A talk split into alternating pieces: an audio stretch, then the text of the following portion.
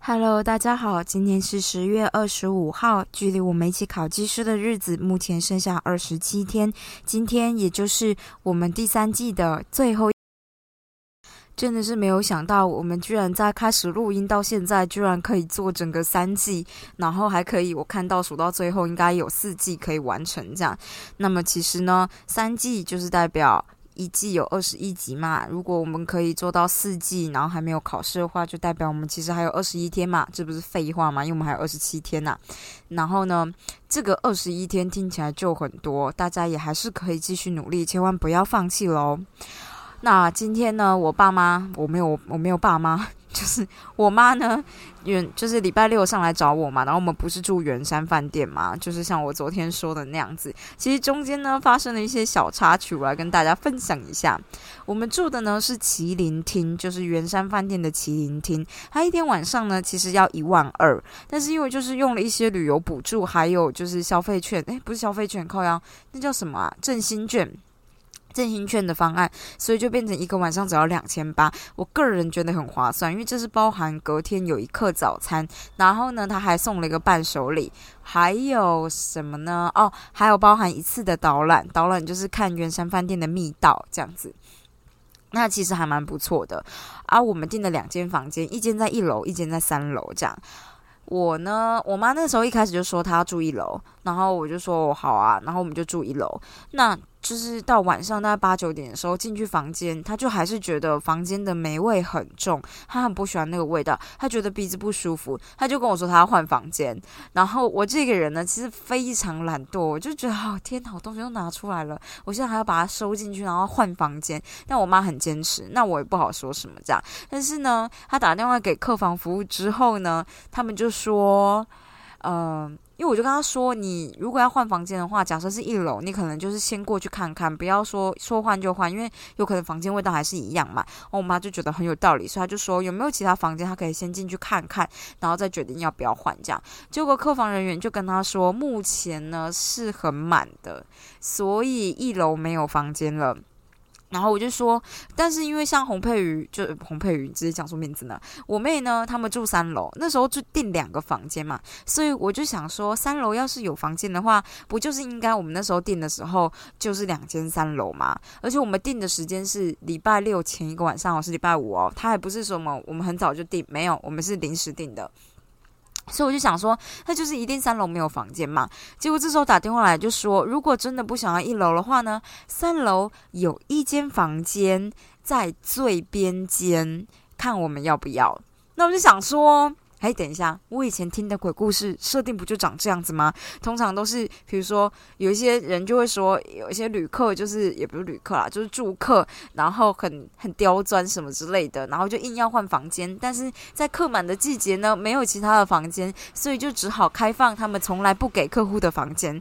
我就想说，拜托不要是这个样子吧，因为你知道大家都觉得边间就是很容易闹鬼的房间嘛。我就真的超级不想换，然后我就想说，为什么？而且原山。又在山边，我就想说，希望千万拜托不要是因为我们挨一挨，然后他们把原本不开放的房间开放给我们这样子。然后我妈就呈现一个要不要换，要不要换？然后我就呈现一个哦，你你你你认真要换？他就说对，他认真要换。我就想说，好吧，就是我真的是，唉。很怕遇到鬼啊，就这样。然后还好啦，就是后来就是到我房间以后，觉得一切都还好，但可能就是边间边间的格局就没有那么方正啊。然后你可能嗯。呃，床会对向厕所啊，或是门打开就是会直接看到床。哎，没有了，门打开大家都会直接看到床，但是可能边间就是格局小了一点这样子。然后反正我妈只要觉得没有味道就好了，这样。然后带我们就是换房间的，我不知道是经理嘛，好像也不是经理，反正他就是客服人员吧。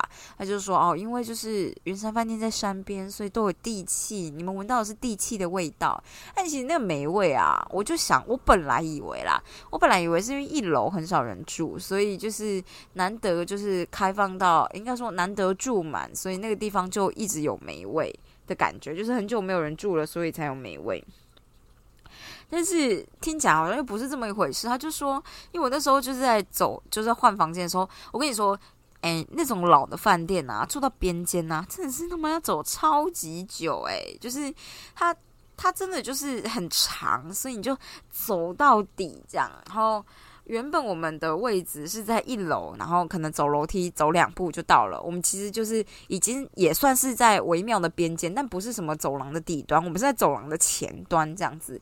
那我觉得麒麟店一进去就是有一种很神秘的味道，然后那个一楼的感觉又又是这样，我就真的就是以为说，比如说啊，防疫防疫期间大家可能不对啊，防疫期间大家都住就是就是台湾里面的旅馆啊。可是我那时候真的以为就是比如说大家平常。不太住这样，所以就是假日的时间，可能大家刚好涌进来，那我们就会住到平常大家不太会住的一楼。毕竟圆山饭店大家都知道，那个地势比较高，你要是住越高楼层，那不是 view 就更好嘛？所以大家一定先选三楼，然后二楼可能有一点点房间，接下来就是一楼的房间了，这样。所以我就想说，可能就是大家都住三楼或二楼，然后一楼是比较少人住的。那我们比较晚定，所以没办法的话，我们就可能排到一楼，然后刚好又是最边边这样子。然后换到三楼又是最边边，是走廊底这样。一楼是走廊头，然后三楼是走廊底这样。还好我昨天晚上睡觉的时候没有发生什么事情，但是就是你知道，我后来就觉得我对换房间这件事呢，真的觉得不行。不过我。就是我妹或我妈呢，就觉得换房间就是一个很正常的理由，因为你就觉得房间不舒服嘛。可是我就会觉得，哎，我也不知道。当然，你也可以说我这个人就是小迷信，我也没有迷信，我就只是觉得在旅游旺季，或是他跟你说没有房间的时候，你硬要求一个房间，很有可能那个房间才是真的最不常住人的房间呢，是不是？不过呢，最后一切都是好的啦，我就觉得还行啊，还行啊，这样子。那跟大家分享一下，圆山饭店呢，其实是非常老的饭店，所以它的冷气不是变频的。不是变频是什么意思呢？就是我们已经太习惯用变频的冷气了，所以不是变频就意思说，它可能冷气到一定温度它就停了，停了以后它就变得很安静。但是当它真知道啊这个温度就是太高了，它就会马上再启动它的压缩机，然后你就马上听到一个很大声的引擎的声音，不引擎啊，就是压缩机的声音，就嗯这样。很大声，所以在晚上睡觉的时候呢，其实是真的蛮安静的。就是如果没有什么声音的话，可是当你温度一高起来，冷气一发动，我其实会被那个压缩机的声音、运转的声音给吵起来。哈哈，就是永无止境的这个样子啊！就是你会呃，就是快睡着了，然后惊醒一点点，然后又快睡着，又再惊醒，这样子就觉得其实我没有睡得真的非常好啦。不过没办法嘛，老饭店就是这个样子啊。那隔天我们就是今天啦，我们就参加了一个密道的导览吧。我觉得这真的非常微妙。它那个导览是一个钟头，我本来以为是，比如说圆山饭店有很多条密道啊，然后我们就可以去一个一个参访，然后告诉我们通在哪里啊什么之类的。他发现没有，当然是这样了。我也真是想太美妙了。他们就会从圆山饭店的历史开始介绍啊，特点开始介绍啊。可是其实我昨天。呃，在吃饱饭之后，在圆山饭店走来走去，他们其实都有那种小告示牌，其实我就已经看过了，好吗？就是我不是真的呃不知道，可是有的时候，也许是小时候就是历史念比较多嘛，你就会觉得有点烦，就好啦好啦，我知道我知道啊，我不知道我忘记了，类似这种，或是呃，就不会真的特别想听呐，这样那。而且我觉得特别是呢，就是当解说员就是一个嗯欧巴桑嘛，然后他在介绍二二八的时候，他就开始说啊，就是就是二二八就是国民党，他讲也没有错啦，就是他就是说呃，当日本，而且他就哦跟你说，那个解说员讲起来真的非常像我们在念历史教科书，他的用字遣词还有形容词都很像，就是不会说不好，就是有一种我。啊，我为什么要用听的教科书？你懂吗？然后他就会说：“哦，我们就是马关条约，那个时候签了一个丧权辱国的马关条约，像丧权辱国这个字。”然后就说：“所以台湾就被割让给日本了。”想说：“好哦，好哦，好哦，这跟我就是课本 OK OK 哦，历史课本，国中的历史课本啦，高中好像没特别念，所以不太知道。”反正就是讲完以后，日本殖民时期怎么样怎么样？因为圆山饭店原本是日本殖民时期的一个神社嘛，这样。然后他就是讲到二二八事件嘛，就说啊，就是那个时候，哦，我们的什么什么叫什么啊祖国妈妈？祖国妈妈终于要回来，就是接收我们了。但是那时候文化差异太大，因为我们基就是基本上台湾这个地方已经变成日本的殖民地，都已经变非常日本化了，叭叭叭叭叭这样。所以当差异太大的时候，就产生很多分歧，这样。然后就在二二八的时候呢，就是二月二十八号的时候，茶器私烟私烟吧，就是一个富人卖私烟嘛，然后误杀了群众，然后大家怎么样怎么样？他说啊，就是接下来的。大家就知道了，然后他就说：“我个人是觉得呢，二八呢就是一个悲剧，我们就不要再接这个疮疤了。”我想说：“哎哎哎，哎，陶婉小姐，你想的跟我不太一样哦。好啊，好哦，这样就是反正就这样子跟大家分享一下哦。那导览真是有够长呢，这样，而且它上面就会讲什么，比如说啊，周杰伦也曾经来这边办什么满城尽是黄金甲的。试音会吗？首音会吗？不知道哪个，就是连这种 detail 的都会讲这样，然后你就觉得很长诶。而且我们十二点要退房，十点半开始做导览，到十一点半我们都还没有看到密道，然后这时候我们就只好把我妹推出去，跟她说：“哦，不好意思，我们就是十二点要退房，可不可以让我们在十一点四十五分之前看完密道？”这样，她就哦，好好好，没问题，那我我加快脚步，加快脚步，这样想说，嗯，你好好好啊，好啊，好啊。唉，反正就是这样子啊。密道我觉得还蛮酷的啦，就是一道溜滑梯，然后旁边有楼梯这样，然后溜滑梯就是看起来很滑。然后他们就说预设就是蒋中正吗？还是蒋经国？不知道谁啊？还是孙中？没有，不是孙中山，应该是姓蒋的某一个。蒋中正跟蒋介石是不是同一个人呐？应该是同一个人。反正就是说他们很老了，所以如果要。撤退的话，就做了一个溜滑梯，然后就会有个维安人员抱着蒋蒋中正好了，抱着蒋中正，然后抱着他溜下去之后，下面就是溜滑梯的底会有另外一个维安维安人员背对溜滑梯，在他们溜到底的瞬间，让蒋中正。你知道上他的背以后开始跑，这样，然后那个密道就是西侧一个，东侧一个，然后现在开放的就是西侧的密道，这样子。嗯，那个西侧密道呢比较长，直接通往剑潭剑潭公园吗？剑湖剑潭公园吧，嗯，反正就是这样子。我其实觉得密道还蛮酷的啦，这样。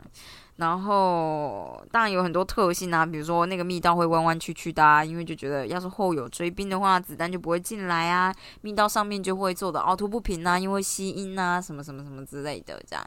哦，大家就是他就说那个，哎，密道的出口呢，在剑潭公园的一个土地公庙的后方。然后他就说，其实很多人就是去运动，每天去运动，如果不特别注意，你不会发现那个地方是有个门的。这样，我猜大家知道那个地方有门，只是不知道那是密道的出口而已啦。好了，那就是我今天的故事的分享。我昨天其实晚上在我妈睡觉之后，想说来做一个考古题。其实我曾经做过，但不知道为什么一直卡住，那我就觉得很痛苦。这样，然后我昨天晚上为了怕自己睡不着，或是想东想西的，你知道，想东想西就像是天哪，我住边间，我会不会半夜遇到鬼啊？这种叫做想东想西嘛。所以我就想说，我们不要 想这种事情，我们现在来想题目。这样，所以我是睡前做了一个题目，果不其然没有解开，所以我只要惊醒或是稍微醒来，我就稍微再想。下题目，然后就马上再入睡，真的是一个非常入睡、非常好入睡的好选择哎，跟大家推荐一下哦。那就是这个样子。我觉得每一个礼拜一都是一个新的开始，虽然是痛苦的，但也是新的开始。那么明天会是我们第四季的第一集，也是同样新的开始。所以呢，我就是把它当做最后，哎，也不是冲刺啊，我们也不是要这么认真的，我们没有这个时间认这么认真的念土气。但我的意思是说，我是不会放弃的，虽然。我就是怎么想都觉得要念的东西太多了，完蛋啦！但是我不会放弃，好不好？大家不要放弃啊！那么今天就先这个样子了吗？让我想一下，到底要不要继续念一下原子习惯？我觉得我们好像抵累了很久。我来看一下，嘿，好啦，不管有的时候就是这样，坚持一点点、一点点的一点点，就是再多一点，你就能得到一些新的东西。那我们就继续原子习惯，很快速的多讲五分钟。接下来呢，就是告诉你所谓彻底修正习惯的习惯堆叠。法国的哲学家呢叫什么呢？他叫做德尼迪德罗。他说他几乎一生穷困，但这个状况呢，在一七六五年的某一天改变了。丘德罗的女儿就快要嫁人了，但她没钱支付婚礼的开销。尽管没有财富，丘德罗却以主编百科全书闻名。那时当那是当时最详尽的百科全书之一。俄罗斯女皇凯撒琳大帝听闻她的财务窘境，心生怜悯。女皇呢，雅。雅号吗？雅号阅读非常喜欢他的百科全书，于是出价一千英镑，超过今天的十五万美元。十五万，十五万是多少？乘以三，四百五十万。买下狄德罗的私人藏书。藏书。突然之间呢，狄德罗手头宽裕了，他不止出钱办了婚礼，还为自己添了一件绯红色的长袍。她的绯红色长袍呢很美，事实上呢美到让她立即发现这件长袍在其他不起眼的所有物当中显得格格不入。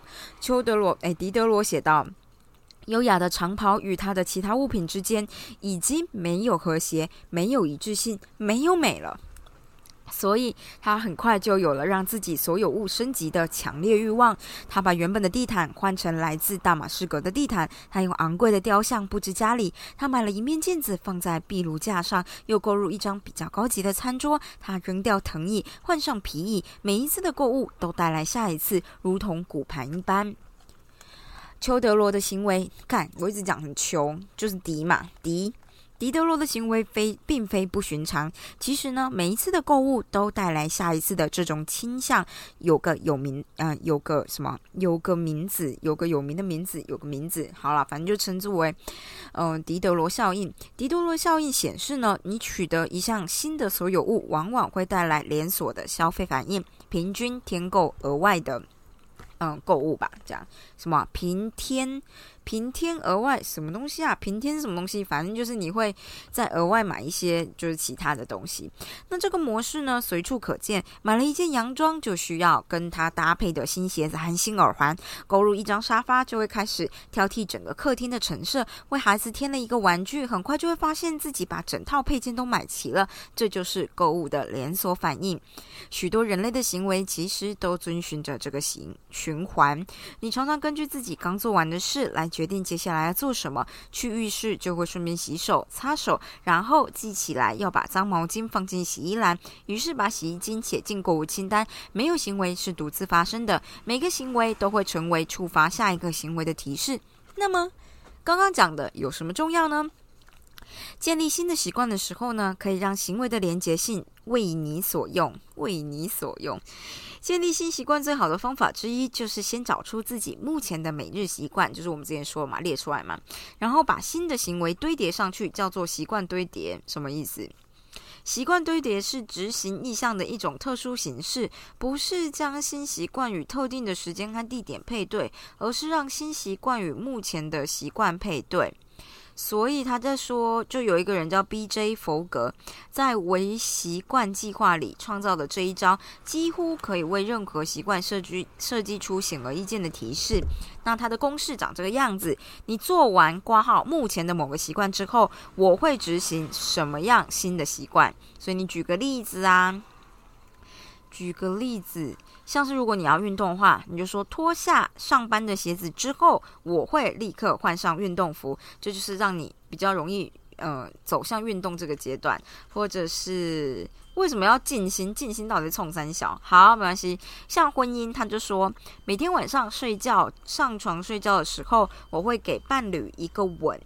嗯。大概就是这样子吧。如果是安全的话，那就是告诉你自己，穿上跑鞋之后，我就会拿手机发一则讯息给家人或朋友，告知他们我会去哪里跑步，会跑多久，类似这样。它的关键呢，在于把你想要的行为跟每天已经在做的事情绑在一起。掌握基本架构之后呢，就能开始把小习惯串联在一起，创造更大规模的堆叠，就让你得以利用一个行为导致下一个行为的习性。迪德罗效应的正面版本就是这个样子。